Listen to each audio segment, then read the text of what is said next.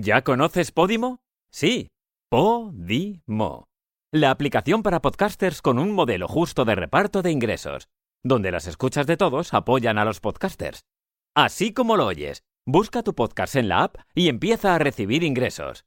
Descarga la app y disfruta de miles de podcasts por 3,99 euros al mes. Dale al play. Inspírate. Redcast, los mejores podcasts del mundo digital.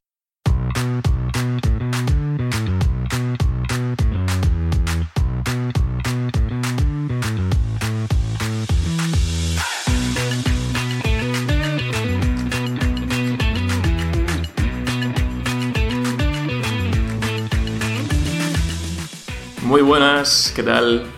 Bienvenido y bienvenida al episodio 24 de SEO desde cero, el podcast con el que cualquier persona puede aprender sobre posicionamiento web, posicionamiento en buscadores, posicionar una web en Google y da igual si ha hecho algo de SEO alguna vez o es completamente nuevo en este mundo.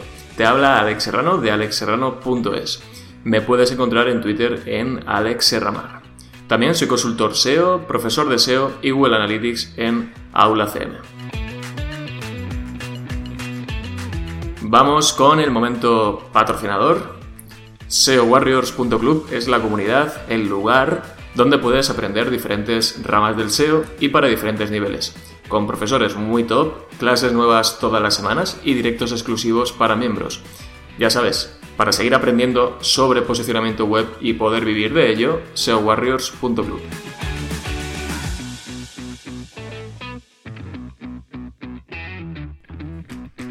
En este episodio vamos a hablar de una parte del SEO súper, súper importante, que es el SEO local.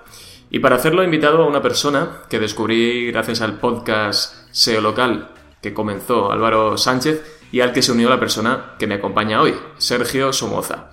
Es de las personas que conozco que más sabe de SEO local y así lo demuestra eh, tanto en este episodio como también lo hace en localrocket.me su nuevo proyecto junto con Álvaro Sánchez, que quizás también te suene, eh, porque a su vez es parte del podcast Quédate con el cambio Sabandija Asquerosa y de Sabandijas Club. Así que coge papel y boli, o tu forma de tomar apuntes favorita, eh, porque lo vas a necesitar. Vamos a hablar de factores de SEO local, consejos, prácticas que puedes hacer conforme acabe este episodio, pero eso sí, acábalo porque te va a hacer falta. Herramientas muy chulas, muy, muy útiles cómo optimizar la ficha, en fin, eh, he exprimido a Sergio tanto como me ha dejado, ¿vale? Y, y, yo creo que ha quedado un capítulo muy, muy chulo. Yo he aprendido muchísimo y espero que tú también lo hagas.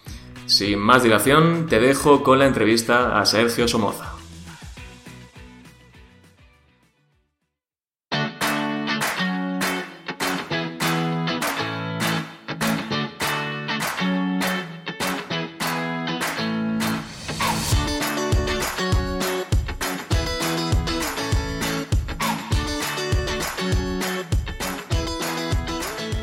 Bueno, ya estoy con Sergio Somoza. Sergio está especializado en SEO local, de hecho es un servicio que ofrece como consultor y además tiene algún que otro proyecto más relacionado con, con el SEO local. ¿Verdad, Sergio? Cuéntanos brevemente sobre esos proyectos que están tan centrados en temas de SEO local, un poquito. Y bueno, ahora ya te vas presentando, nos cuentas quién eres y todo esto. Hola, Alex. Sí, la verdad es que el, el SEO local es un poco el core de mi negocio, el core de mi profesión, eh, en el que he acabado centrado casi por azar, ¿no? Y contento con ello. Por supuesto, la consultoría, clientes pocos en realidad. Y tenemos un proyecto que se llama Local Rocket, que nació a principios de año, pero que está evolucionando muy rápido. Y es, tiene pues, varias patas. Eh, tiene una pata de prestación de servicios relacionados con SEO local, tiene una pata de herramienta para trabajar específicamente el SEO local y estamos uh -huh. desarrollando un roadmap bastante ambicioso e importante con rank tracking específico para SEO local y muchas cosas potentes en realidad. Eh, bueno, y uh -huh. luego pues nos movemos mucho en el SEO local tanto que tenemos un podcast específico de SEO local que curiosamente se llama así, SEO local, el podcast, en un alarde de originalidad. eso es, eso es. Yo lo he escuchado bastante, la verdad, tanto a ti como, como a Álvaro, y la verdad que se aprende mogollón y sois, eh, bueno, os explicáis bastante bien y se hace bastante ameno, así que todos los que quieran aprender un poco más sobre ese local, el podcast, la verdad que es súper recomendable. Y todo lo que comentabas, a mí me parece mm, importantísimo lo que estáis montando, lo que tenéis entre manos y todo lo que aportéis al SEO local, porque sí que es verdad que hay mucha menos información y está todo mucho menos desarrollado de lo que suele estar el SEO de toda la vida, ¿no? Eh, tanto a nivel de herramientas como a nivel de información, como todos los trucos y cositas extra que podemos conocer y que se pueden hacer. Así que todo esto que hacéis, pues eh, es más que bienvenido. Y nada. Eh, por saber un poco más de ti, aparte de los proyectos y en qué, en qué andas metido, eh, por saber de dónde vienes, mm, tengo por aquí apuntado que eres informático de sistemas de formación, ¿no? Así es, sí, porque eh, bueno, siempre he sido muy nerd en ese sentido y, empecé a cacharrear, me gustaba mucho la informática, mi padre informático, eh, casi que lo llevaba en las venas, ¿no? Me gusta cacharrear con, con aparatos electrónicos y acabé metido en la informática.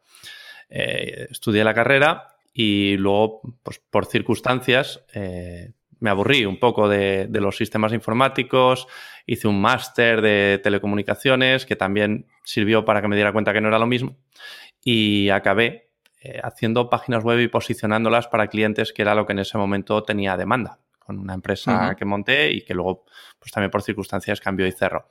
Pero eso ya dio pie al resto de mi carrera profesional hasta ahora, que son unos 11 años, ya enfocada al SEO. Y de un tiempo a esta parte, ya unos 5 años aproximadamente, más concretamente al local. Entonces, claro, lo que descubrí durante ese tiempo que el SEO local da dinero y, tiene mucho dinero detrás, porque pues, en sí es, es conversión el SEO local. Y me enfoqué, me hiperespecialicé y ahí estoy. Ahora tengo una empresa en la que vivimos prácticamente del SEO local. Eso está muy bien porque es lo que dices, que al final el SEO local, las búsquedas que hacen los usuarios eh, que luego desembocan en una búsqueda local, se suelen tener bastante conversión porque buscamos algo relacionado con servicios, con productos, con ir a un establecimiento, ¿no? Y al final eh, está claro que hay negocio. Y, es una parte bastante, bastante importante del SEO que en muchas ocasiones yo creo que se descuida o no se le atiende demasiado porque nos centramos en hacer SEO a una web, al puro estilo de siempre, y, no nos vamos tanto al SEO local, a las fichas de My Business. Tener un poquito más de mimo con, con todo eso, ¿no?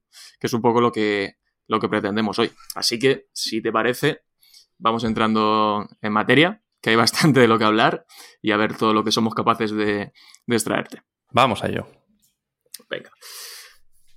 Venga, pues si te parece, vamos a empezar por lo básico, porque habrá gente que nos esté escuchando que sepa lo que es el SEO local, pero habrá otros que no sepan muy bien qué engloba el SEO local, ¿no? Es decir, cuando hablamos de SEO local, ¿de qué estamos hablando realmente?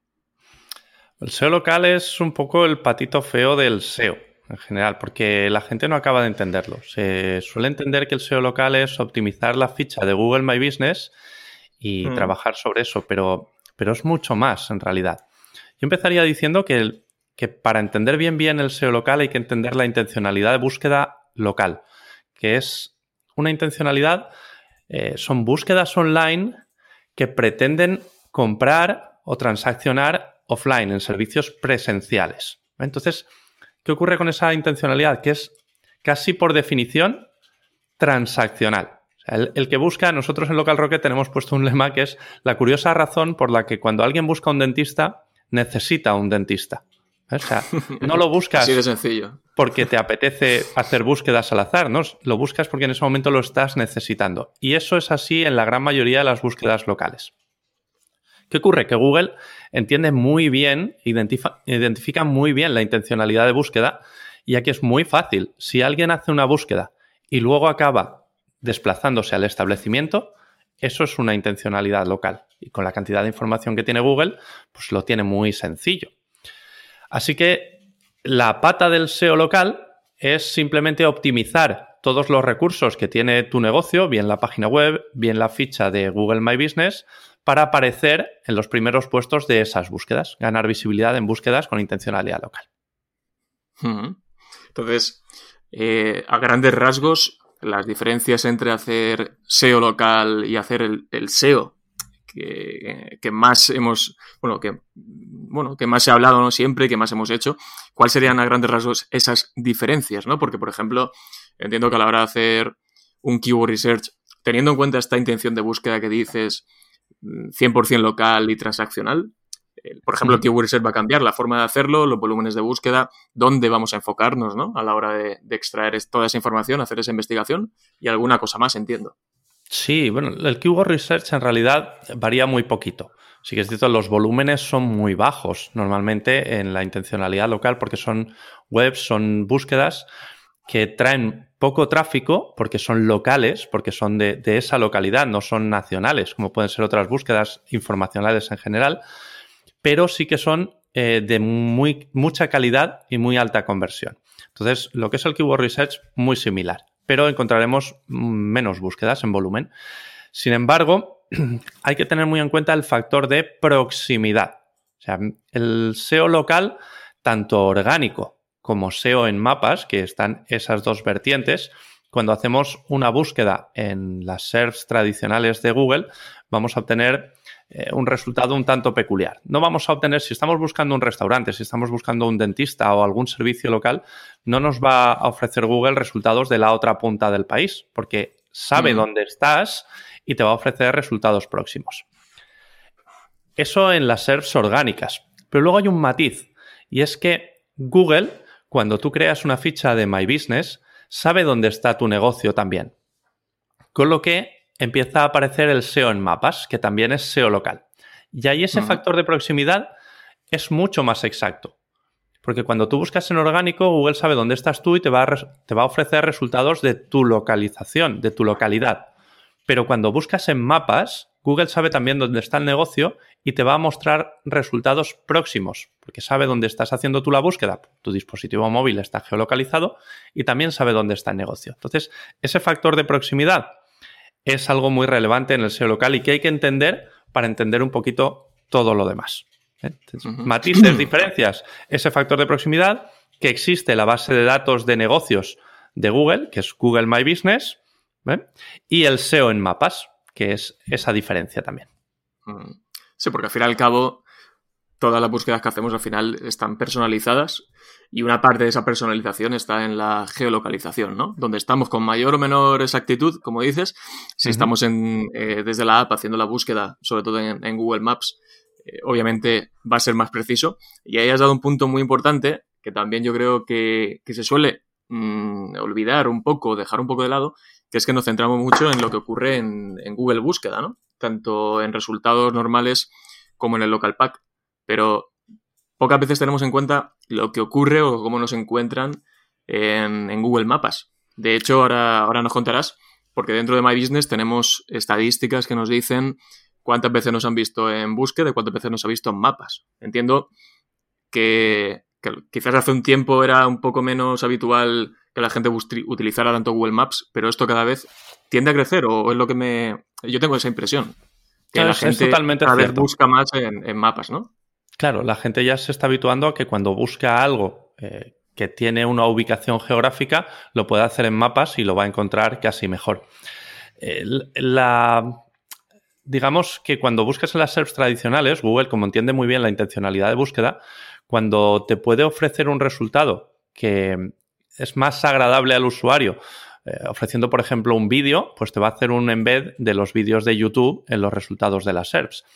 Y de la misma manera, cuando entiende que la búsqueda tiene intencionalidad local, lo que hace es meter un mapa en la parte superior, justo debajo de los resultados del Google Ads, y a eso lo llamamos local pack, que no es más que un extracto de esa misma query, esa misma búsqueda, hecha en Google Maps. Con lo que los tres primeros resultados de esa búsqueda en Google Maps aparecen en las SERPs tradicionales de Google.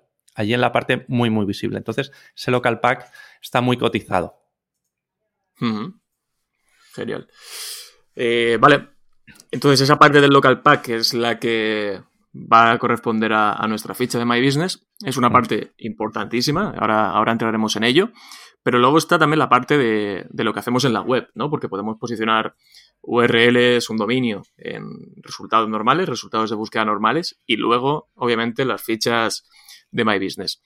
Eh, aunque ahora entraremos a hablar de factores y cómo abordar todas estas optimizaciones, a la hora de hacer este SEO local en la web y hacer el SEO local en, la ficha, eh, ¿cuáles serían las grandes diferencias? O, tú encuentras motivos en algunos casos por decir, oye, es que hay gente que... Yo, he visto casos ¿eh? de, negocios en los que a través de My Business lo petan, pero eh, lo petan y a través de web no tanto, ya porque les cuesta posicionar más por el sector que sea, porque no terminan de posicionar bien o porque la gente, por el tipo de servicio que es, eh, cuando hacen la búsqueda directamente van a atender la ficha de My Business, y, lo que es los resultados normales prácticamente ni los miran, ¿no? Sí, tal cual. Es así. Eh, los resultados orgánicos hay que tener en cuenta que en la parte superior tenemos Google Ads, tenemos el Local Pack y luego la primera posición de orgánico que es muy costosa de conseguir en la mayoría de los casos.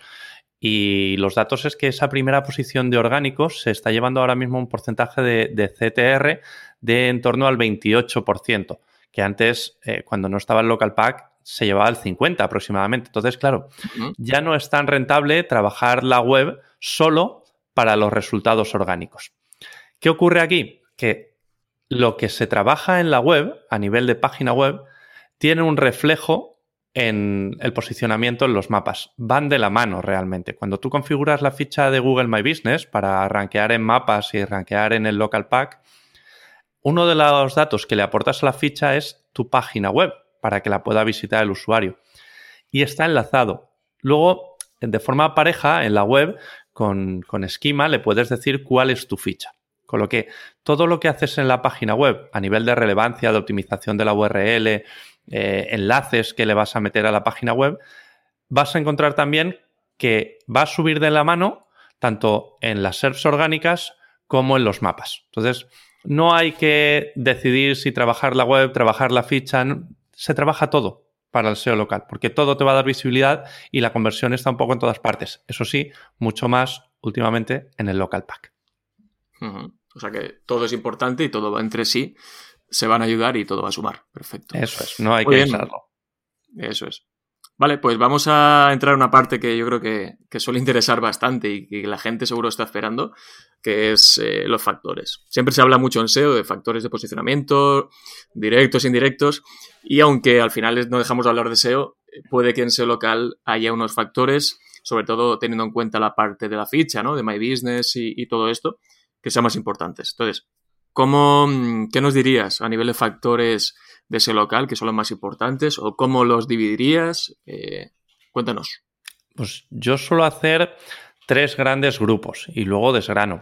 Eh, es un tema amplio, sin duda, pero podemos resumir en esos tres grandes grupos que se parecen mucho a los del SEO tradicional. ¿no? Tenemos, por una parte, la relevancia, por otra parte, la popularidad y, por último, eh, que es uno de los más importantes, la proximidad, que es el que hemos comentado antes. Diferencias entre eh, SEO local orgánico y SEO local en mapas a nivel de factores. Bueno, pues en el caso de la relevancia, por ejemplo, cuando trabajamos la web para la pata orgánica, la relevancia hace referencia a la optimización de la página web, de, que hemos puesto en el title, eh, la amplitud semántica que tenemos dentro, si hacemos referencia a entidades locales, un poco lo tradicional en ese sentido.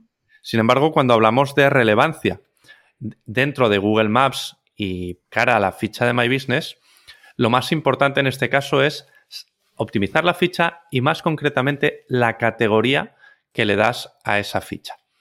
Siempre digo que la relevancia es el factor más importante de todos, aunque nadie se lo crea, y es porque si falla ese factor, estás fuera del juego directamente. Google no te tiene en cuenta.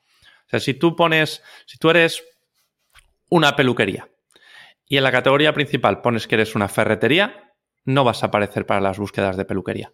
Es así de sencillo y por eso es el factor más importante. Hay que acertar bien, bien en la selección de la categoría de la ficha. Y esa es la pata de la relevancia. Amén de toda la optimización de la ficha que podamos hacer después. A nivel de popularidad, que es el segundo grupo de factores, cuando hablamos de la página web, normalmente hablamos de enlazado externo, del inbuilding, de autoridad. Y cuando hablamos de la pata de la ficha, de lo que estamos hablando principalmente es de prominencia de marca. ¿vale? Aquí es lo que llamamos el branding time. Cuanto más suene tu marca, cuanto más entienda Google que tu marca es importante y entendemos marca por el título que le vas a poner a la ficha, cuantas más veces lo vea nombrado, cuantas más veces lo identifique por Internet gracias a, lo que llamamos citaciones, que es la concurrencia entre el nombre de la, del local, del negocio, la dirección y el teléfono, básicamente, eh, entenderá que es más popular y le dará más visibilidad. Entonces hay muchas técnicas de SEO local orientadas a ganar visibilidad de marca, prominencia de marca. ¿Vale? Y por último. Esas, esas citaciones, ¿no? Que aparezcan más citaciones hacia nuestro negocio y dentro de esas citaciones lo que es el, nombre del negocio, el teléfono y la dirección. Eso es. Esa es la parte básica de las citaciones. Existen citaciones completas y estructuradas, como son estas que hemos dicho, las que aparecen nombre, dirección y teléfono, y es la forma unívoca que tiene Google de identificar tu negocio. Y luego existen citaciones no estructuradas, que puede ser, por ejemplo, una nota de prensa que está hablando eh, de tu negocio, porque tienes un hito que has publicado en una nota de prensa y, ahí aparece tu negocio nombrado en muchos sitios. Lo puede identificar, pues gracias a lo mejor a un enlace a tu web que conoce porque también está en la ficha de My Business. Entonces es un poco que la marca esté viva en Internet, que se nombre, que tenga búsquedas incluso. Todo esto es la popularidad. ¿vale? y por último, de los tres grandes grupos que desgranamos, tenemos la proximidad que comentábamos antes. Cuando estamos en SEO local orgánico, Google sabe dónde estás tú y te va a dar resultados de tu localidad. Pero como no sabe dónde está la página web, pues te da resultados mucho más genéricos. Ese factor de proximidad, cuando lo trasladamos a los mapas y trabajamos con la ficha de Google My Business, es mucho más preciso, porque sí que sabe dónde está tu negocio gracias al registro de la ficha, donde envía la carta para validarla, una carta por correo postal. Entonces, ya sabe qué negocios tienes más cerca y a la hora de elegir suele ofrecer los más próximos. Sí que es cierto que es un factor muy a tener en cuenta, pero no es definitivo. Google no va a mostrar solamente los que estén más próximos. Se puede vencer el factor de proximidad con los otros dos factores. Trabajando mucho esa popularidad, al final conseguirás que te muestre a ti, aunque estés más lejano de la búsqueda del usuario, porque entenderá que es un resultado más óptimo y más relevante para esa persona, dejando fuera a otros que estén mucho más cerca, claro. Sí. Sí, entiendo que esa parte es, es un compendio, ¿no? Que por una parte es importante la proximidad, pero luego aparte que tengas esa, esa autoridad, esa relevancia o esa popularidad que, que, comentabas también es importante. Porque cuando aparece el local pack en los resultados de búsqueda, suelen aparecer tres resultados, ¿no? Bajo del mapa. Eh, obviamente suelen aparecer los que están más cercanos, pero también yo me fijo que suele aparecer también, más allá de la popularidad que puedan tener, eh, que tengan buen, unas buenas reseñas, ya no solo en, cantidad, sino en calidad. Que entiendo que esto también es otra parte, otra pata de todos estos factores que hace que en esos tres, en esas tres posiciones que aparecen en el local pack, tenga, tenga en cuenta, ¿no?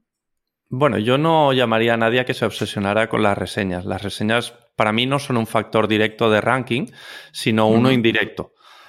Relacionado con la relevancia, ¿vale? Pero también con, la experiencia del usuario. si tiene reseñas positivas, son eh, originales, porque se pueden comprar y se pueden falsificar y demás, eh, esas reseñas van a generar credibilidad en el usuario, va a interactuar más con la ficha, posiblemente condicionen la decisión de compra y eso es muy positivo. Pero como factor que me gustaría lanzar ese mensaje, que es importante, que nadie piense que comprando o consiguiendo muchas reseñas positivas va a conseguir rankear sí o sí y que va a haber un reflejo fiel de, oye, yo tengo muchas reseñas, tengo que estar más arriba. No tiene por qué ocurrir así. Eso, eso es cierto. Lo que sí que comentabas de los resultados que a veces encuentras uno más lejano es algo a lo que juega Google, que es un poco al despiste, y lo llamamos el patrón 2-1 que muchas veces encuentras que dos resultados son muy próximos a la ubicación de la búsqueda y un tercero más lejano que puede estar relacionado con la popularidad de esa ficha. Yo lo veo mucho porque no aparece en todos los sectores, pero por ejemplo cuando buscas una pizzería ocurre mucho. Te ofrece dos restaurantes muy próximos, jugando a la proximidad, y uno que es conocido, una marca conocida, que puede estar más lejos, pero que entiende que puede ser muy útil para el usuario. Claro. A ver, yo creo que a la hora de, estos resultados, hay veces que estás haciendo la búsqueda local en una ubicación pero por el tipo de negocio que es o por el tipo de servicio que te van a ofrecer, te puede dar un poco igual incluso desplazarte un poco más, ¿no? Porque, por ejemplo, yo tengo, mm, oye, tengo un gato y quiero ir a, quiero encontrar un, un veterinario especializado en gatos. Obviamente, quizás si tengo una, una, clínica en la esquina de casa, perfecto, porque la tengo muy cerca y además es buena, mucho mejor. Pero si veo que hay una muy buena, eh, que me interesa mucho, que está a 3 o 4 kilómetros mm, y puedo ir en coche y demás, pues a lo mejor no me importa por el tipo de servicio que es desplazarme una vez cada X meses a ese sitio, ¿no? Entonces, yo creo que también va a depender del negocio, del tipo de negocio y del comportamiento del usuario, ¿no? En esa decisión de a qué negocio voy. Obviamente, si quiero una ferretería, pues quiero ir a la más cercana. Si quiero ir a una clínica específica que tenga un tratamiento específico, no me importará una vez cada seis meses desplazarme 3, 4 kilómetros. Tal cual. Has dado en el clavo. Depende de las categorías. Ese factor de proximidad no es tan relevante en según qué categorías. Hay negocios que son puramente de proximidad. Cuando tú quieres comprar, hacer la compra para la semana, eh, te vas normalmente al supermercado más próximo. No te desplazas a la otra punta de la ciudad para hacer la compra. Eso, por ejemplo, Mercadona, cuando lo entendió, fue cuando tuvo el boom. Empezó a abrir eh, supermercados exactamente igual que los bancos abrían sucursales. Entonces la gente, ¿a dónde iba? Pues a Mercadona. Eso es un negocio puramente de proximidad. Como decías tú de las ferreterías, por ejemplo, no me quiero tener que desplazar. Pero el sector salud, por ejemplo, es un sector que adolece menos el factor de proximidad y Google lo refleja también en sus resultados. tú trabajas una ficha del sector salud y es muy fácil ganar más visibilidad lejos de la ubicación del negocio. Interesante. Has, mencionado una cosa eh, cuando estabas hablando de la, de la popularidad, ¿no? De esas apariciones de la marca, del nombre de la marca en diferentes sitios. Se me ha ocurrido, digo, voy a preguntarle una cosa, porque esto suele ocurrir en algunas fichas, en algunos sectores, y es que el nombre de la ficha que ponemos muchas veces se optimiza a nivel de keyword, ¿no? Es decir, oye, somos una peluquería que estamos en Madrid y en lugar de eh, ponerte el nombre de, de la marca, de la peluquería, por ejemplo, te pones peluquería en Chamberí, qué sé yo, ¿no? Eh, esa parte, digo, a día de hoy, a nivel de ese local, puede favorecerte por keywords y demás, ahora nos dirás, pero también, ¿qué ocurre? Si yo estoy, por otro lado, trabajando en la marca, estoy, me están mencionando peluquería Loli, ¿no? Pero en otros sitios, o sea, en la ficha de mi My Business, eh, mi ficha mi negocio, no pone peluquería Loli, pone peluquería en Chamberí. Entonces, ese, es, esa acción que nos puede beneficiar quizás, eh, no lo sé, en la ficha por tema de la keyword del barrio que me interesa, puede perjudicarnos al no, digamos, eh, relacionar directamente ese nombre de la ficha con el nombre de la marca real, en citaciones, por ejemplo. Tal cual, tal cual. Eh, no, no vas nada desorientado. Tú has hecho algún curso de SEO local.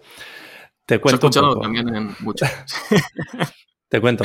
yo soy un purista de este tipo de cosas, pero porque le veo muchos más beneficios a utilizar la marca exclusivamente en el, título de la ficha que no utilizar keywords dentro. Em, tiene, te, voy a hablar un poco de los pros y los contras así de forma rápida, ¿vale? Vamos a empezar con la parte negativa. Si pones keywords en el title y pones exclusivamente keywords, que es lo que hace mucha gente, y eso es spam puro y duro, eh, la principal desventaja es que eh, Google está ahora mismo a la caza y en el momento en el que lo vea te puede suspender la ficha. Sin darte explicaciones. Es spam, incluso algún usuario puede denunciar tu ficha por utilizar este tipo de técnicas. Cierto que hoy por hoy funciona y hace que tengas visibilidad, porque Google todavía se las está tragando y dice, bueno, si alguien hace esta búsqueda y la ficha se llama así, pues tengo que ofrecerla. Pero esto es lo que yo llamo spam para hoy y hambre para mañana, por ese motivo. Luego hay otra pega, y es que al hacer las citaciones eh, tienes que hacerlo exactamente con el nombre que le hayas puesto a la ficha. Si ahora mismo llega Google y te la suspende o te modifica el nombre de la ficha, que también puede pasar, rompes la coherencia con todas las citaciones y vas a perder todo el posicionamiento que pudieras haber ganado.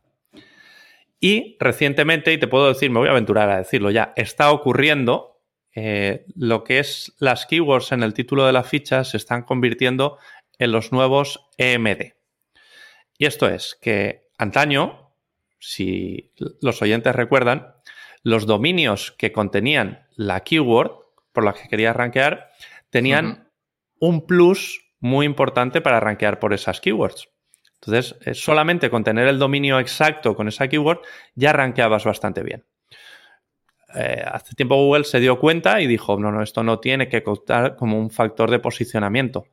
Y de repente ese factor desapareció y de esos, muchos de esos resultados en orgánico empezaron a caer e incluso a desaparecer. Pues es exactamente lo que está pasando ahora mismo con las fichas de Google My Business. Ese factor, ese plus de contener las keywords en el título, se ha dado, se ha dado cuenta Google de que no es tan relevante y está perdiendo ese plus que le daba. ¿eh? Y, está pasando ahora, quiero decir, no, no es de hace dos meses. No, yo he empezado a notarlo ahora. Obviamente se irá viendo fichas con keywords en el, en el title que estén allá arriba, pero no va a ser por tenerlas en el title, sino porque hayan trabajado también el resto del SEO. Pero te la juegas. Entonces, cara a la audiencia, a mí me gusta siempre dejar muy claro que si tú vas a trabajar un proyecto a largo plazo en SEO local, no merece la pena poner esas keywords en el title. Merece más la pena acertar en la categoría, trabajar la popularidad, llegar ahí arriba y quedarte. Hmm. Muy interesante, buen consejo porque igual que ha ido pasando con, los factores de Google con el tiempo, que ha ido mejorando y perfeccionando y haciendo al final, oye, que un MD no pese tanto como antes, tiene todo el sentido del mundo porque al usuario eh, tampoco le aporta demasiado, ¿no? Y esto ocurre también con los nombres, con los títulos de las fichas. Así que muy buen consejo. Se me olvidaba algo, es, es a nivel de, conversión de una ficha, eh, una marca pesa mucho. Entonces, tú imaginas, siempre pongo el mismo ejemplo, en el sector de los abogados, cuando tú necesitas un abogado matrimonialista, por ejemplo, porque has tenido un problema y necesitas ayuda, en ese sentido, tú vas a buscar un abogado que esté próximo a ti. Pero si el resultado que te aparece es, yo estoy en Valencia, por ejemplo, abogado en Valencia, ¿qué confianza te va a generar para que tú pongas tu problema serio en ese momento en sus manos? Si acto seguido aunque este te aparezca el primero en el local pack y en el mapa, aparece un bufete de abogados con cierto renombre, o que parezca que lo tiene porque la marca ya suene a importante, estoy seguro que la conversión se la va a llevar el que esté en el segundo puesto. Y será cuestión de tiempo que por ese mismo factor de, CTR, de conversión y demás, pase la ficha de marca a la ficha de spam con keywords en el title. Sí, al final la marca pesa y, y si por cuestión de confianza por un lado, ¿no? Y si luego además estás trabajando apariciones en otros sitios y te suena la marca un mínimo, obviamente el usuario tiende a irse más a esa marca que a, que a una cosa genérica, ¿no? Que ponga abogados Valencia, que vete tú a saber quiénes son. Claro, es que los SEOs pecamos muchas veces de pensar única y exclusivamente en el robot de Google y en estar lo más alto posible a toda costa. Y no sopesamos los contras que puede tener eso si lo hacemos con, keywords a cholón en el title, en la página web. Si no generamos esa confianza en el usuario, no vamos a vender. Muy bien. Eh, venimos justo de hablar de, esas keywords de la ficha, del title de esa ficha. También hemos mencionado el tema de las categorías y, de su importancia. Y dentro de toda esta parte de optimización de la ficha, lo que dices de las categorías, ¿cómo podríamos... Eh, ¿Hay alguna forma de, saber cuál es la categoría adecuada? Oye, esta es la categoría que tengo que poner porque mi negocio es este y sé que está en la categoría buena. ¿Hay alguna forma de saber cuál es la categoría adecuada para mi negocio? Bueno, eh, a ciencia cierta, en la mayoría de los casos sí. Y lo más fácil normalmente es hacer las búsquedas que en el Keyword Research sabes que son las que te van a generar la conversión y cómo te buscan los usuarios y ver la competencia, cuál es la categoría principal que tiene y copiarla directamente. Luego sí que es cierto que en la ficha de Google My Business puedes poner categorías secundarias. No tienes que hacer una cosa en exclusiva. Tu negocio puede hacer varias cosas muy relacionadas. Entonces, hay que mirar las categorías secundarias y optimizarlas bien también. Poner todas las que puedas, eso sí, con un máximo de nueve. Tú puedes poner una principal y nueve secundarias. Pero que estén sí o sí relacionadas con la actividad de tu negocio. Si empiezas a poner categorías de cosas que no haces o que no están relacionadas, puede incluso penalizarte y, que pierdas visibilidad. Google sabe lo que se hace con las categorías. Y para saber esas categorías secundarias, antes había que mirar en el código de los resultados de Google Maps, pero ahora eh, puedes hacerlo con una extensión nueva que ha salido que se llama GMB, Spy, que simplemente pues, la instalas en Google Chrome. Eh, cuando tienes un resultado, eh, clicas sobre el icono de la extensión y te sale un desplegable con todas las categorías que tiene esa ficha. Mira a ver las que tiene tu competencia y las que te encajen, las pones. Y para seleccionar categorías también hay una herramienta por internet que se llama Plepper, que tiene una base de datos de las categorías que van actualizando con cierta frecuencia y ahí puedes consultar. Está en inglés, pero es, fácil de traducir. Entonces, eh, tienen incluso estadísticas de, oye, mira, el que utiliza esta categoría principal también utiliza en tan porcentaje de casos todas estas secundarias. Y así te puedes orientar muy bien. Mi consejo, en general, cara a las categorías, dado que es una de las patas fundamentales de la optimización de la relevancia, es que cada X tiempo, yo qué sé, cada tres meses, cada seis meses, incluso no hace falta que lo hagas cada dos semanas, que revises las categorías porque Google va sacando categorías nuevas. Igual saca alguna que es muy importante para ti, la pones y te da ese puntito de visibilidad que te ayuda mucho y lo notas en la cuenta de resultados. Qué bueno. Pondremos las, las dos herramientas que has dicho en, la nota del episodio para que nadie se, le, se le escape. Pero tiene muy buena pinta, sí, señor. Muy bien, algo más a la hora de, optimizar la ficha. Eh, tenemos title, tenemos categorías. ¿Qué otras cosas dirías que son, bueno, prioritarias o, de lo, lo, más importante que tendríamos que optimizar? Bueno, a ver, para mí lo importante de la ficha es que esté completamente cumplimentada, es decir, toda la información que le puedas aportar a Google es buena y en ese sentido puedes añadir productos destacados con marcas destacadas que tú puedas tener en tu negocio. Servicios que prestes concretos, que puedes ponerle precios si quieres incluso o no, no es obligatorio. Eh, una descripción que pueda leer el usuario. Y con respecto a esto, que nadie se obsesione con las keywords en todos estos contenidos. O sea, no, es lo que más ayuda ni de lejos, incluso las descripciones. No, hace una descripción que llame la atención más que orientada a meter las keywords. No pensemos en el bot, pensemos en el usuario. Añadir fotos, logo del negocio, cabecera, eh, tenerla viva, ¿vale? Las fotos a poder ser geotagueadas, que en, en Local Rocket tenemos una herramienta para añadir eh, coordenadas geográficas de donde se supone que se han hecho las fotos y descripciones a los datos EXIF de las fotografías. Todas las fotos que subáis a la ficha de My Business, hacedle creer a Google que se han hecho en vuestra localidad para darle esa relevancia local. Publicaciones. Eh, Google está convirtiendo My Business un poco en una red social para que tú puedas publicar actualizaciones de tu negocio. Tenemos esta novedad. Hemos subido esto al blog, que es una noticia subidlo a las publicaciones también, que la ficha esté viva. Si hay eh, cambios en los horarios porque hay algún festivo o similar, eh, hacedlo también en la ficha. Poned, oye, mira, recientemente, el día de la hispanidad, día 12, lunes, Google a lo mejor no tiene constancia de ello, pues marcadlo como que ese día es un horario especial y va a estar cerrado el negocio. Que no llegue el usuario pensando que está abierto el negocio y se lo encuentre cerrado, que eso da es genera una mala experiencia. Exacto. Entonces, movimiento, movimiento la ficha. ¿eh? A nivel de optimización, todo lo que se pueda añadir, bueno es. Hmm. No, y que además esta parte yo creo que se nota que Google quiere, quiere trabajarlo mucho porque, a ver, la parte de las publicaciones luego te da estadísticas, oye, te mando un mail y todo, ¿no? Has tenido tantas eh, tantas impresiones, tantas visualizaciones la publicación. Incluso cuando va a llegar un festivo te avisan, ¿no? Oye, este día vas a estar abierto. Eh, recuerda que es un festivo, cámbialos y tal. Y yo creo que al final viene muy bien porque se te puede pasar, ¿no? dices, hostia, eh, que es verdad que el lunes tal, tengo que avisarlo en, la ficha. Y eso está muy bien. Y luego con todo lo que ha ido pasando de la pandemia, eh, con el cierre de los locales, todos los cambios que ha habido, ¿no? Lo que puede marcar que tienes takeaway para recoger a domicilio, eh, que si tienes terraza, ¿no? Todo esto, sobre todo a nivel de restauración y hostelería, viene muy bien y yo creo que sobre todo por lo que dices, ¿no? Que también es importante. No solo a nivel de optimización de la ficha como tal, sino a nivel de, experiencia de usuario. Si tenemos takeaway, lo ponemos. No se vaya a dar el usuario esa impresión de, ah, pues sí, pero luego no. Eh, ¿Tendrían terraza o no? Porque yo ahora prefiero estar en terraza por todo lo que está pasando y luego quizás vas y la tienen cerrada, ¿no? Podría ser. Eso es. Eso, es muy, muy importante. Son los atributos de las fichas, que, son características de tu negocio, como esos. Eh. Comida puede ser para llevar, tienen terraza, eh, se puede fumar, no se puede fumar, tienen lavabos eh, independientes, quiero decir, un montón de información sobre tu negocio que puedes aportarle y eso se hace mediante los atributos.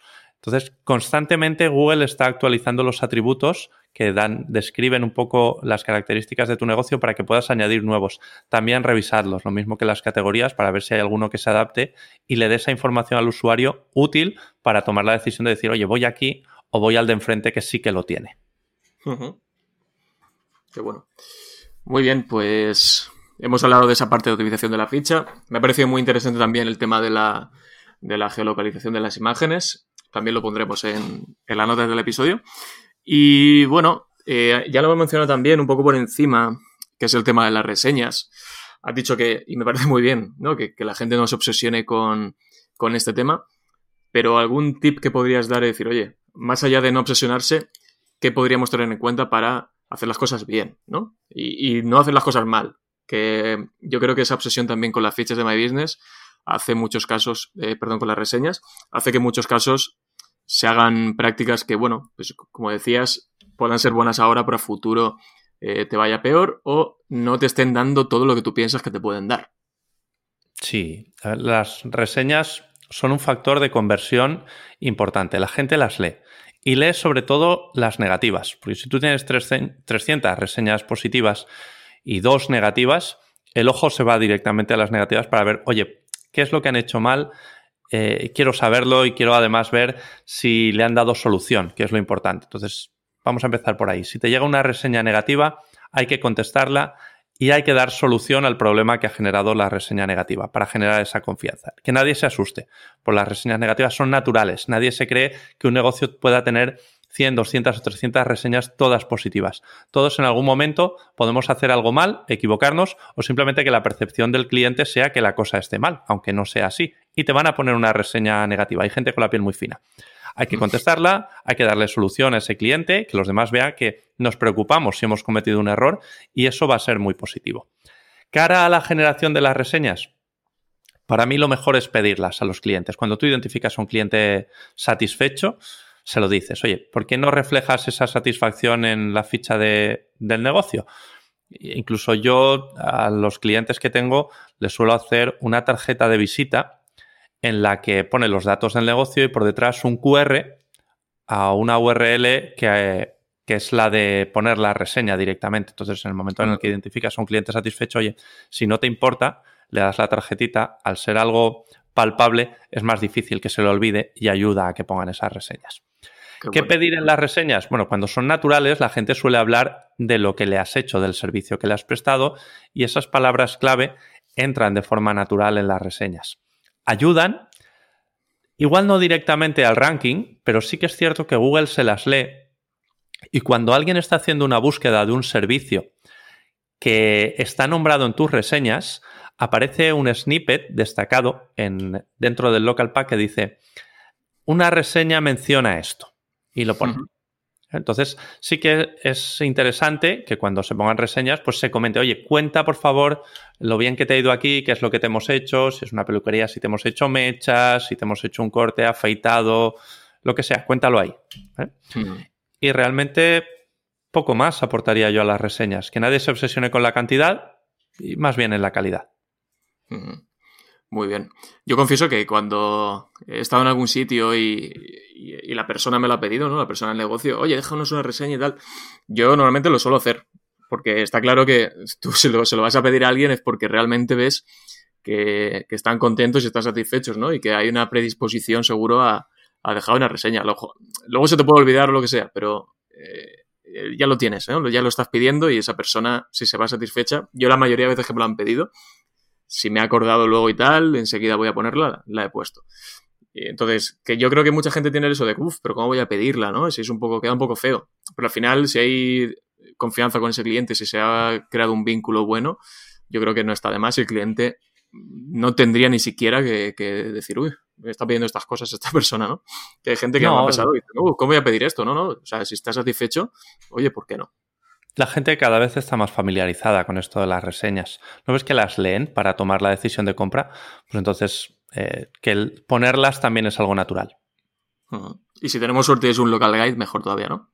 Eso sí, sí que es cierto. Existe la figura de los local guide que tenemos puntitos cara a Google y molamos un poco más y esas reseñas pues como que se valoran, destacan un poquito más también porque Google lo pone que es un local guide, es como tenemos más credibilidad cara a Google y cara a los usuarios incluso. Claro, si no es lo mismo un local guide que una persona que lleva que, la única reseña que tiene, que tiene es, la que está leyendo, ¿no? Y dices, uy, eh, dejó una reseña y solo una, igual es porque es su colega o, qué pasa aquí, ¿no? Es valiosa también, ¿eh? sí, no, es una reseña que la gente puede leer, interpretar de forma muy subjetiva, pero, pero está ahí y aporta valor.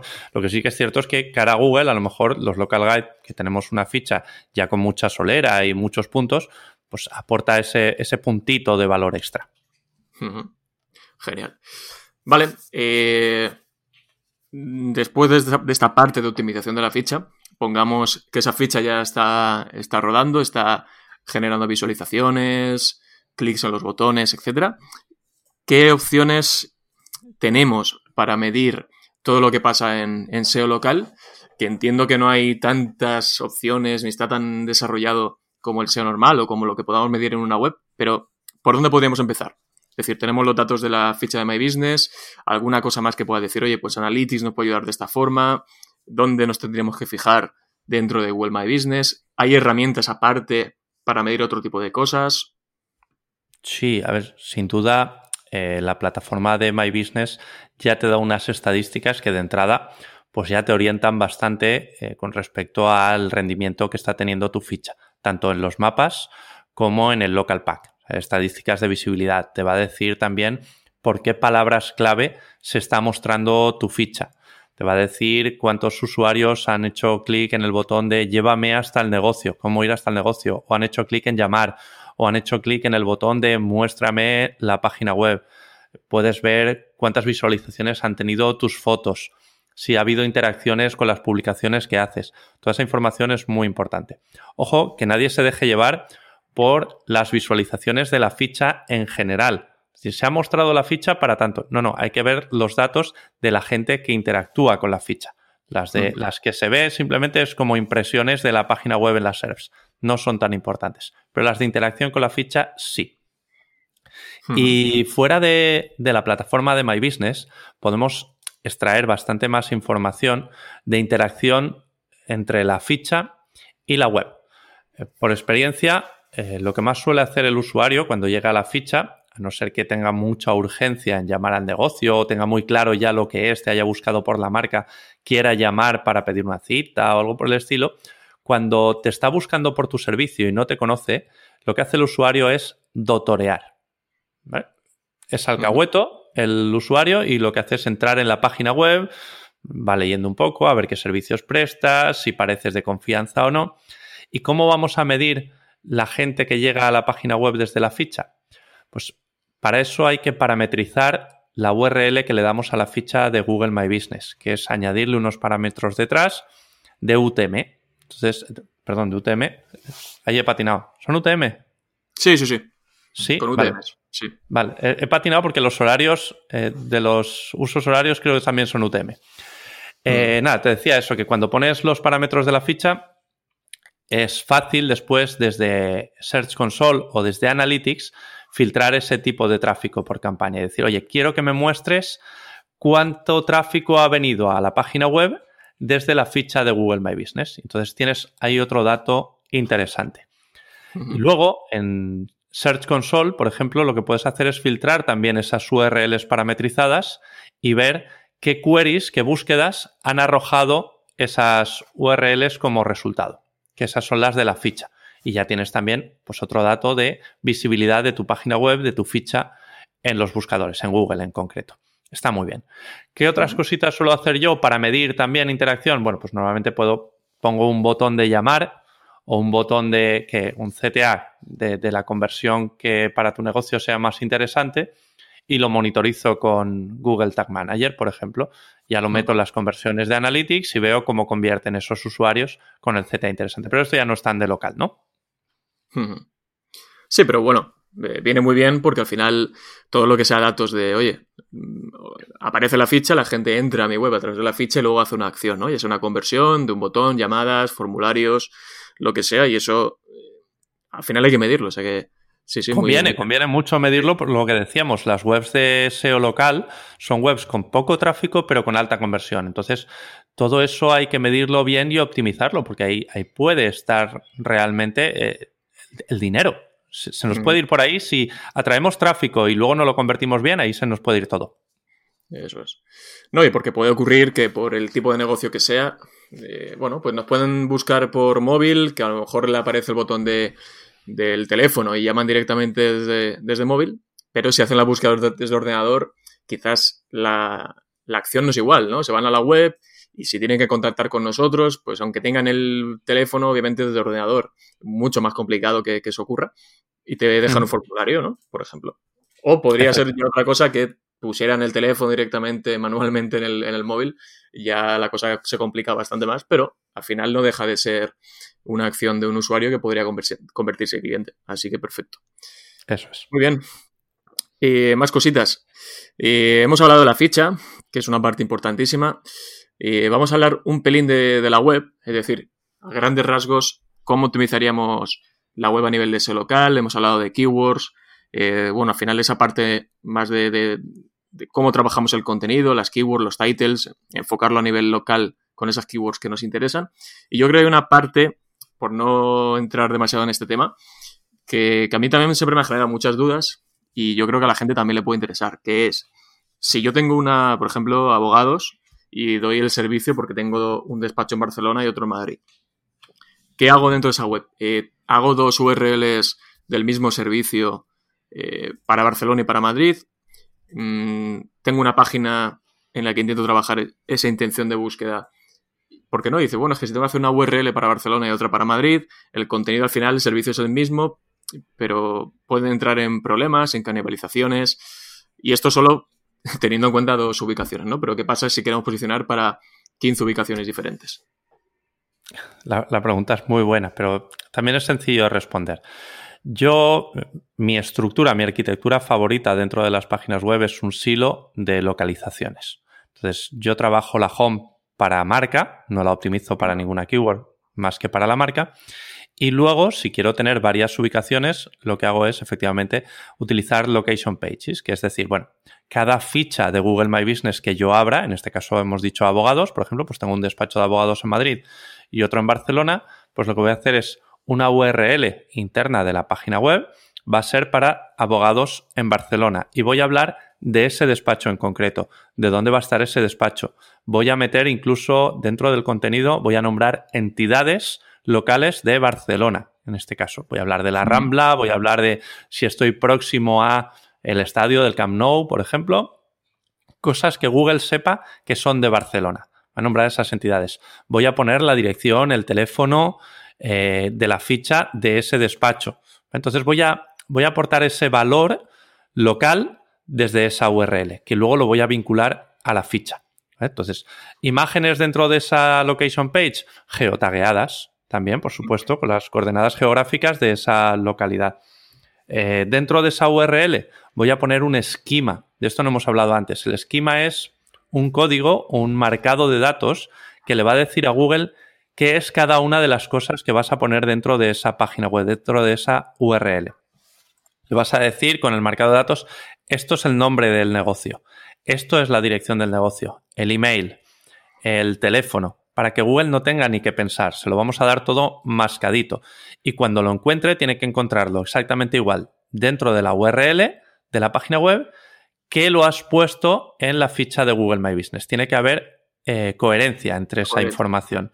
Coherencia entre la página web, entre la ficha y lo que dice el esquema. Así también cuando lo encuentre por otros sitios de Internet, les resultará más fácil identificarlo. ¿Vale? Más cositas que podemos poner en esa location page. Bueno, un embed del mapa de la ficha. De la ficha de Google My Business tú puedes sacar eh, un punto en el que está tu negocio y lo puedes poner dentro de tu página web como un embed para que la gente vea dónde está en el mapa y pueda navegar y decir, vale, ya sé que está aquí, hacer zoom, que está cerca, que está lejos, tomar referencias para acudir a tu negocio, por ejemplo.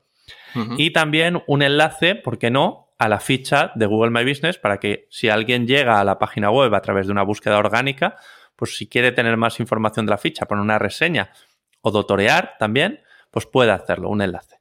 Recordemos que es bidireccional. Y creo que no me he dejado nada por el camino.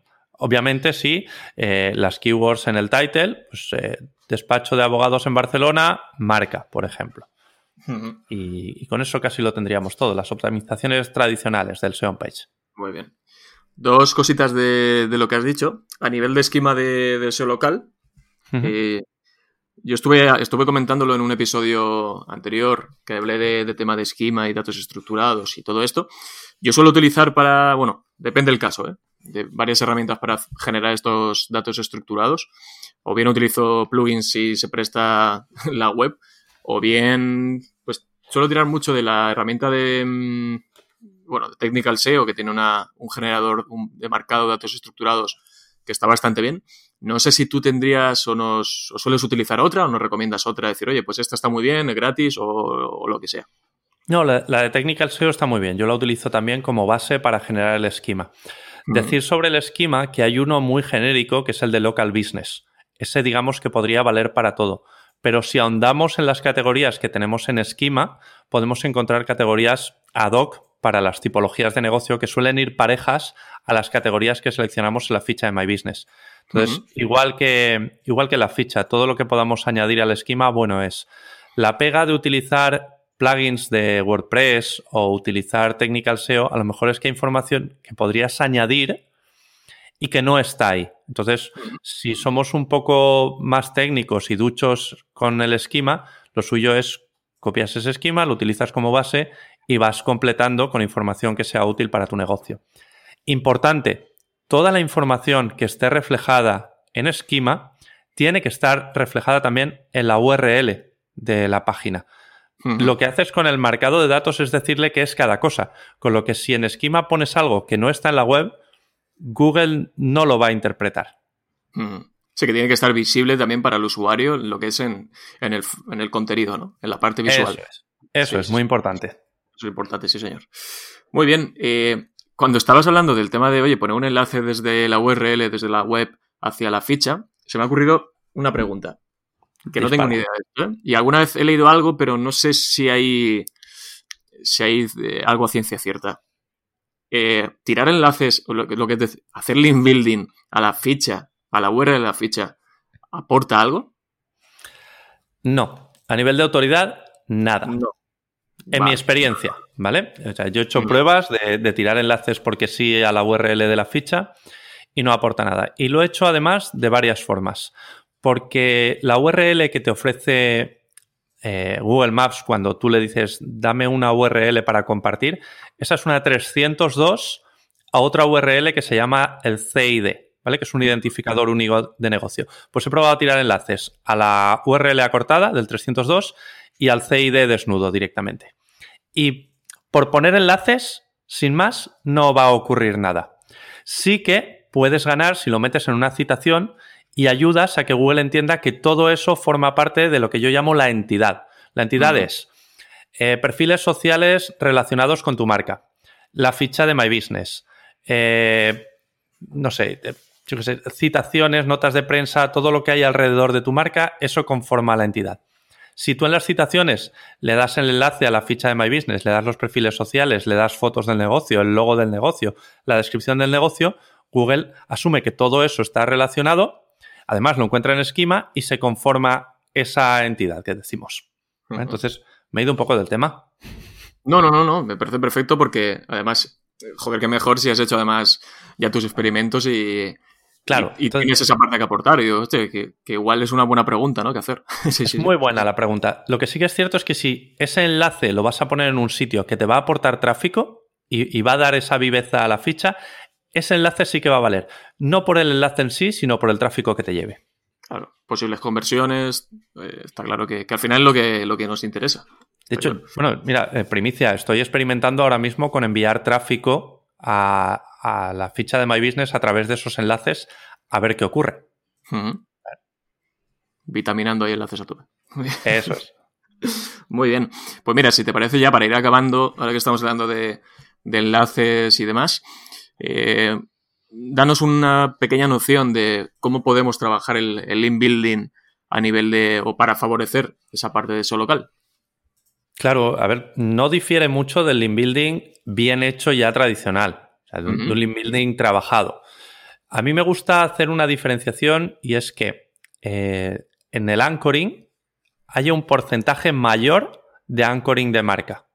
Es decir, no voy a decir abusar, pero sí, si normalmente metemos un 15 o un 20%, pues ahora va a ser un 30 o un 40%, por lo de la prominencia de marca. Y las keywords, cuando trabajemos el anchoring de marca, las vamos a poner alrededor del enlace. Vale.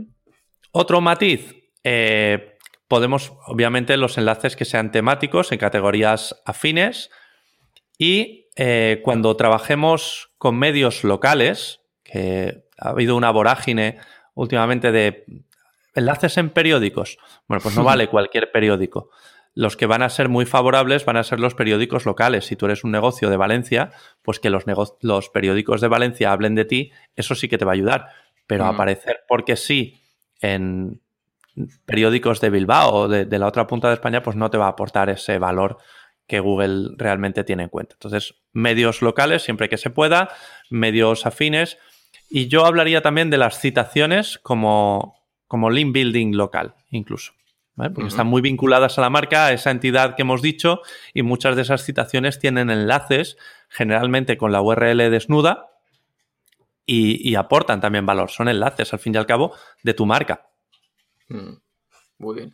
Sí, estas citaciones, por ejemplo, podrían estar en. Quiero decir, tenemos un servicio concreto, somos un negocio de Valencia.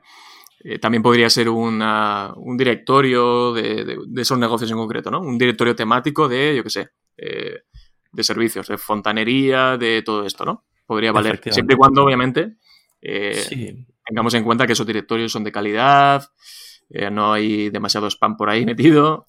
Todas estas cosas que, bueno, dentro del link building que solemos hacer es lo que siempre tenemos que tener en cuenta también. Es decir, que eh, extrapolamos esto también al, al SEO local, por supuesto.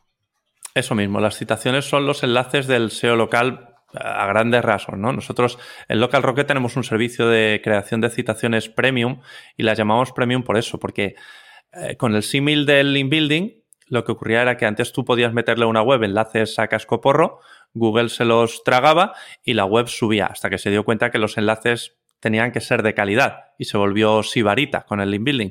Pues con las citaciones se está pasando lo mismo, es un factor que está perdiendo peso pero no porque no sean valiosas y Google no las tenga en cuenta, sino porque ahora está teniendo en cuenta citaciones realmente relevantes, que estén en verticales de tu negocio, que estén en verticales locales, es decir, que el directorio sea de negocios de tu, de tu población y no de, pues eso, de poblaciones muy dispares o de la otra punta del país, que el contenido de las citaciones sea también original, la descripción que no sea la misma en todas partes, que aportes logo, enlaces a perfiles sociales, enlace a la web, embed de mapa, por ejemplo. Citaciones trabajadas, con cariño, es lo que Google ahora mismo tiene en cuenta. Pero, insisto, el símil con, el link building es lo mismo, está ocurriendo exactamente igual. Google está priorizando la calidad frente a la cantidad. Genial. Oye, pues rozamos ya la, hora de, de, episodio. La rozamos mucho la rozamos ya, vamos, estamos a punto de entrar. Así que nada, si te parece, lo dejamos aquí porque yo creo que hemos tocado bastantes cosas. Información has dado mucha, muy valiosa para que la gente que nos está escuchando acabe el episodio y se vaya corriendo a, optimizar cosas. Así que, eh, nada, muchísimas gracias. No sé si quieres comentar algo más que nos hayamos podido dejar, alguna cosa que quieras comentar de tus proyectos, un poquito de spam de valor. Todo eso, ya sabes que es más que bienvenido dejarme nada. La escaleta que me has pasado en la entrevista es más que completa. Con respecto a mis proyectos, pues si eh, la audiencia está interesada en el tema del SEO local, creo que lo mejor que puede hacer es escucharnos en el podcast que tenemos ad hoc de SEO local y suscribirse en la página web de Local Rocket, que tenemos ahí un formulario de suscripción en el que vamos a ir enviando mucha información de las novedades de la plataforma, de servicios que vamos a prestar, de un curso de SEO local muy completo que estamos desarrollando y creo que puede ser de valor para la audiencia. Muy bien, muy bien. Pues nada, Álvaro. Eh, joder, Álvaro, te he vuelto a decir Álvaro, tío. El otro día, hablando por Telegram, te dije, Álvaro, ya pienso en, vosotros como un pack, ¿sabes? Eh, un tandem. Sí, sí, sí, sí. os escucho también el podcast y tal, y siempre estáis. Así que nada, Sergio, muchísimas gracias por, por pasarte, por dedicarnos esta hora de, de información de mucho valor. Y nada, eh, a ver si algún día nos ponemos cara o nos encontramos en algún sitio y charlamos más, más detenidamente. Eso espero, Alex. Muchas gracias a ti por invitarnos. Un placer y nada, un abrazo. Un abrazo fuerte. Bueno, hasta aquí esta gran entrevista. Qué de trucos, qué de consejos útiles e información que nos ha dado Sergio. ¿Ves? Te dije al principio del episodio que cogieras papel y boli porque te iba a hacer falta. Espero que te haya gustado, que hayas aprendido, que ese es mi objetivo principal. Y si ha sido así, pues compártelo en redes sociales, entre tus compañeros, dale a like, suscríbete, deja una reseña en Apple Podcast y así conseguiremos que más gente aprenda sobre SEO. Una vez más, gracias por escuchar, gracias por estar al otro lado. Hasta la próxima.